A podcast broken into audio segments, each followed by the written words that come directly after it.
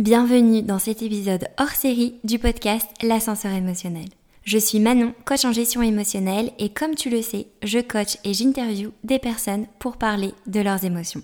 Alors dans ces épisodes hors série, je prends la parole en solo pour pouvoir apporter des conseils sur les 10 problématiques qui sont le plus revenues dans tous mes échanges avec mes invités et mes clients.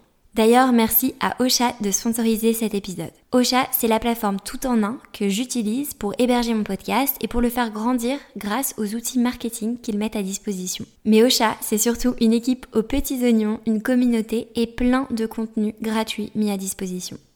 D'ailleurs, si toi aussi tu as envie de lancer ton podcast, je te recommande d'aller voir le lien que je te partage en description. Tu pourras y retrouver leur guide pour créer facilement ton podcast en 10 étapes et moi c'est le guide que j'avais utilisé. Allez, c'est parti et bonne écoute.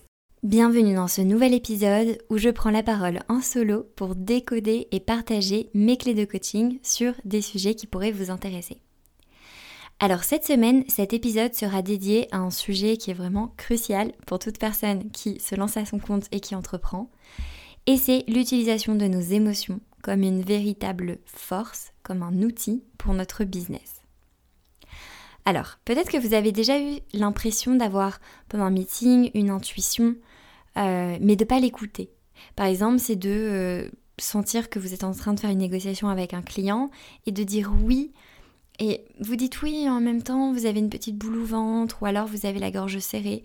Ou alors au contraire, euh, vous précipitez dans une décision et vous rendre compte après coup qu'en fait vous n'étiez pas très aligné et que vous aviez plus peur de passer à côté de quelque chose une vraie émotion d'alignement d'avoir pris cette décision. Alors si c'est le cas, ne vous inquiétez pas, c'est vraiment un sujet que je vois beaucoup lors de mes coachings clients et que moi-même je vis au quotidien et que j'apprends à décoder. Aujourd'hui, on va voir en trois étapes comment mieux comprendre le rôle de nos émotions pour pouvoir les mettre à notre service et aussi au service de notre business. Comment faire de ces émotions un véritable allié pour nos décisions et notre stratégie business. Au programme du jour, il y aura trois parties. La première partie, ça sera sur les tabous et les clichés autour des émotions dans le business et quelles en sont les limites. Ensuite, on verra en deuxième partie comment voir nos émotions comme un GPS et une boussole interne, comme un véritable outil. Et dernièrement, on verra comment développer son intelligence émotionnelle et je vous partagerai quelques questions de coaching. Depuis trop longtemps, les émotions sont perçues comme quelque chose qui peut nous faire de pied, comme une partie un peu irrationnelle de nous qu'il ne faut pas écouter et qui pourrait nous piéger. Et ça, ça peut vraiment amener progressivement à des tabous ou des dénis face à nos émotions. Mais à force de les ignorer, on perd vraiment l'un de nos meilleurs alliés. Les émotions sont un véritable outil pour avancer et prendre des décisions qui vont être saines et alignées avec nous et avec notre business. Alors pour cette première partie, sur les conséquences des tabous autour des émotions dans le business, je vais vous partager vraiment deux conséquences, en tout cas deux impacts euh, que, je vois de façon très récurrente. Alors, la première conséquence euh, de tous ces tabous, c'est le cliché qu'il y a les personnes rationnelles versus les personnes émotionnelles d'un côté, et que c'est deux camps qui sont complètement opposés. Alors, le cliché selon lequel la rationalité devrait prévaloir sur les émotions, surtout en business, est vraiment très fréquent. On nous a souvent appris que les émotions sont irrationnelles et qu'elles devaient être mises de côté pour prendre des décisions sensées, des décisions intelligentes. Et cette croyance, elle a conduit à de nombreux entrepreneurs, en tout cas, à cacher leurs émotions ou du coup à les considérer comme une faiblesse, comme un moment d'égarement. Comme si qu'on voyait pas lucide euh, en même temps qu'on avait des émotions. Mais la réalité, c'est que les émotions ne sont pas le contraire de la rationalité. C'est un complément. Les émotions, elles vont venir apporter une profondeur et une dimension beaucoup plus humaine à nos décisions. Elles vont nous aider à évaluer ce qui compte vraiment pour nous ou à maintenir notre engagement lorsque les choses deviennent difficiles, par exemple. Et une autre conséquence de ces tabous, c'est quelque chose que j'observe souvent en coaching, c'est le refoulement émotionnel. Donc ça, c'est la deuxième grande conséquence. Et c'est pas parce que l'on s'habitue à ne pas exprimer nos émotions ou à les ignorer qu'elles disparaissent pour autant. Donc en fait, toutes nos émotions viennent s'accumuler en nous et deviennent une petite bombe à retardement qui peut finir par exploser à tout moment. Et pendant qu'on ignore nos émotions, ben, on peut ressentir du stress, une fatigue générale ou même une anesthésie émotionnelle ou de la démotivation. Alors, la grande conséquence euh, beaucoup plus globale, c'est que sur le long terme, refouler nos émotions peut avoir un véritable impact euh, négatif, néfaste sur notre santé mentale, sur notre santé physique, parce qu'on va se sentir épuisé. Et encore plus quand on est entrepreneur et qu'on doit faire face à beaucoup de pression et de doutes au quotidien. Parce qu'au final, le problème, ce ne sont pas nos émotions. Le problème, c'est ce que l'on en fait et la façon qu'on va avoir de les interpréter ou de les canaliser. Et je trouve qu'il y a beaucoup de confusion entre les deux. Et c'est pour ça qu'on va passer à la deuxième partie. Donc la deuxième partie qui est sur la puissance de voir nos émotions comme un GPS et comme une vraie boussole interne. Quand on apprend à les décoder et à les écouter, nos émotions peuvent être un atout super puissant. Je vous donne trois façons de les utiliser à votre service. La première façon, c'est d'utiliser vos émotions comme de véritables indicateurs lors de vos prises de décision. Vos émotions ont un rôle fondamental dans vos prises de décision. Et beaucoup de décisions que l'on regrette pourraient être anticipées au moment de les prendre, à condition d'écouter les signes de notre corps et d'écouter nos émotions. Développer l'écoute de nos émotions, c'est s'écouter euh, pour apprendre à dire non. Ok, est-ce que euh, pendant ce meeting, en fait, je sens que j'ai une boule au ventre, que j'ai la gorge serrée et que j'ai la voix hésitante au moment de répondre mon oui. Euh, ça peut développer cette écoute, ça peut aussi nous aider à ne pas tomber dans le piège des faux mots. Donc fear of missing out, la peur de passer à côté d'une opportunité. Et écouter son corps, écouter ses ressentis, ça va nous aider à, se questionner et dire est-ce que je dis oui et que je me sens et que je sens euh, cette excitation parce que euh, je me sens alignée et que je ressens aussi de la sérénité? Et que c'était vraiment une opportunité que j'attendais ou est-ce que euh, je dis oui d'un coup parce que j'ai peur de rater cette opportunité?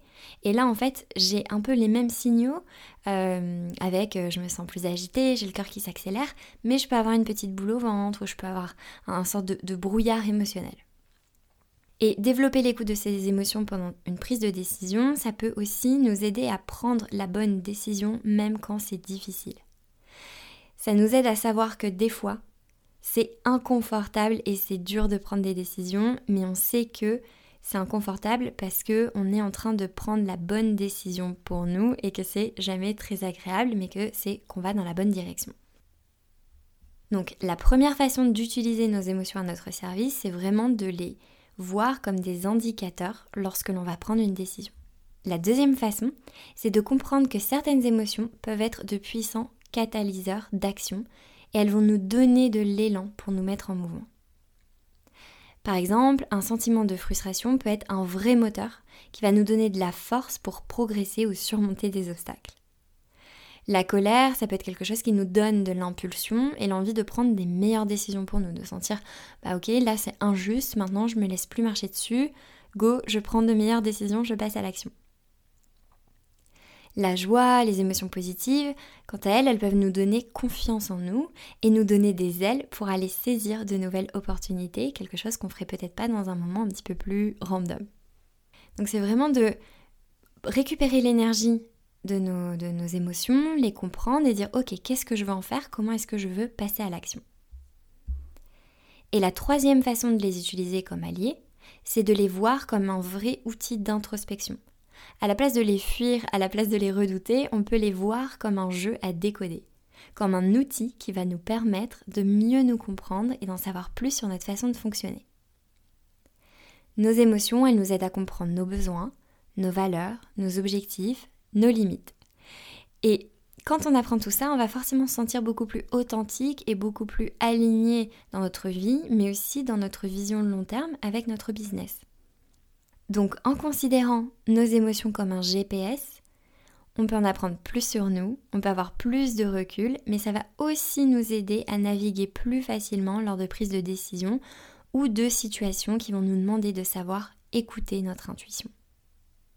Du coup, pour vous aider à passer à l'action, je vous propose de passer à la troisième partie sur s'entraîner à développer son intelligence émotionnelle. Et je vais vous donner quelques pistes pour développer votre capacité à utiliser et à écouter vos émotions dans votre vie d'entrepreneur. Pour ça, vous pouvez vous poser quelques questions. La première, c'est quel est le meilleur moment pour vous pour prendre des décisions? Ça, je pense que c'est vraiment une astuce qu'on sous-estime de savoir écouter notre corps et écouter les moments où on se sent le plus en forme en général, même si ça peut varier d'un jour à l'autre. En général, on a des habitudes et on a des tendances. Et c'est apprendre à écouter notre corps. Moi, je sais que par exemple, c'est le matin. Si je dois prendre une grosse décision, parfois je préfère attendre le lendemain, en tout cas si c'est possible, pour prendre la décision le matin plutôt que prendre une décision le soir. Parce que je sais que le lendemain matin, j'aurais pas eu le bruit de toutes les autres décisions de la journée et de toutes les conversations qui pourraient m'influencer. Et aussi, en général, après 17 heures, j'ai beaucoup de mal à être concentrée sur mon ordinateur, j'ai beaucoup de mal à travailler. Donc je sais que c'est pas le meilleur moment pour moi. Donc, quel est le meilleur moment pour vous pour prendre des décisions de façon générale? Après, je vais vous demander de vous replonger dans des décisions importantes qui ont eu un vrai impact sur votre vie ou sur votre business. Et en pensant à ces décisions, essayez de vous rappeler de quelles émotions elles découlaient ou elles démarraient. Par exemple, est-ce que vous avez lancé un business par la révolte, par la colère, ou est-ce que vous avez démarré votre activité par passion et parce que euh, c'était plus fort que vous, il fallait que vous y alliez? Est-ce que par exemple vous êtes parti un jour à l'étranger et que vous êtes parti plus par tristesse ou par fuite, ou vous êtes parti par curiosité et besoin d'explorer alors, je sais que c'est jamais à 100% l'un ou l'autre dans les prises de décision, mais juste des fois, il y a des petites tendances où on voit avec le recul que ah ça je l'ai démarré par la colère mais au final ça s'est transformé mais c'est vrai que le premier moteur c'était ça. Et donc du coup, vous pouvez vous replonger dans ces moments-là et voir comment ces émotions justement ont évolué ou comment est-ce qu'elles se sont transformées. Une autre astuce, c'est je vous invite vraiment à venir noter vos émotions que vous ressentez dans la journée. Vous pouvez vous entraîner sur une période d'une semaine, d'essayer de voir dans la journée, ok, euh, là, euh, je ressens beaucoup de stress, je sens de la colère, je me sens plutôt enthousiaste. Et vous allez venir faire le bilan à la fin de la semaine pour voir quelles sont les émotions prédominantes dans votre semaine et peut-être que vous allez être surpris. Ce sont quelques pistes et questions pour aborder le sujet. Si vous avez envie de creuser sur le thème, je peux vous aider de deux façons. La première, c'est en vous inscrivant à ma newsletter. Une fois par semaine, je partage gratuitement des conseils et des réflexions pour apprendre à ralentir et à s'écouter. Et la deuxième, c'est si vous voulez vraiment approfondir ce travail sur vous, de suivre ma formation pour apprendre à mieux gérer vos émotions et à les utiliser justement comme un véritable allié pour sortir de ce brouillard émotionnel et pour passer à l'action. J'espère que cet épisode vous aura montré que vos émotions sont une ressource vraiment précieuse pour vous et pour votre bien-être et du coup pour votre business. Et en comprenant le rôle de nos émotions, et en les voyant comme un GPS et en nous entraînant à mieux les utiliser, on peut être beaucoup mieux équipé, beaucoup plus serein pour prendre des décisions de façon plus alignée tout en arrivant aussi à les communiquer beaucoup plus facilement avec les personnes qui nous entourent parce qu'on va mieux comprendre nos besoins, nos valeurs et nos limites. Alors c'est tout pour aujourd'hui, j'ai vraiment hâte de vous retrouver pour les prochains épisodes. C'est tout pour aujourd'hui. N'hésite pas à m'écrire sur mes réseaux pour me dire ce que tu en as pensé. Et si cet épisode te plaît, tu peux le partager en me taguant ou lui laisser 5 étoiles. Merci et je te retrouve au prochain épisode.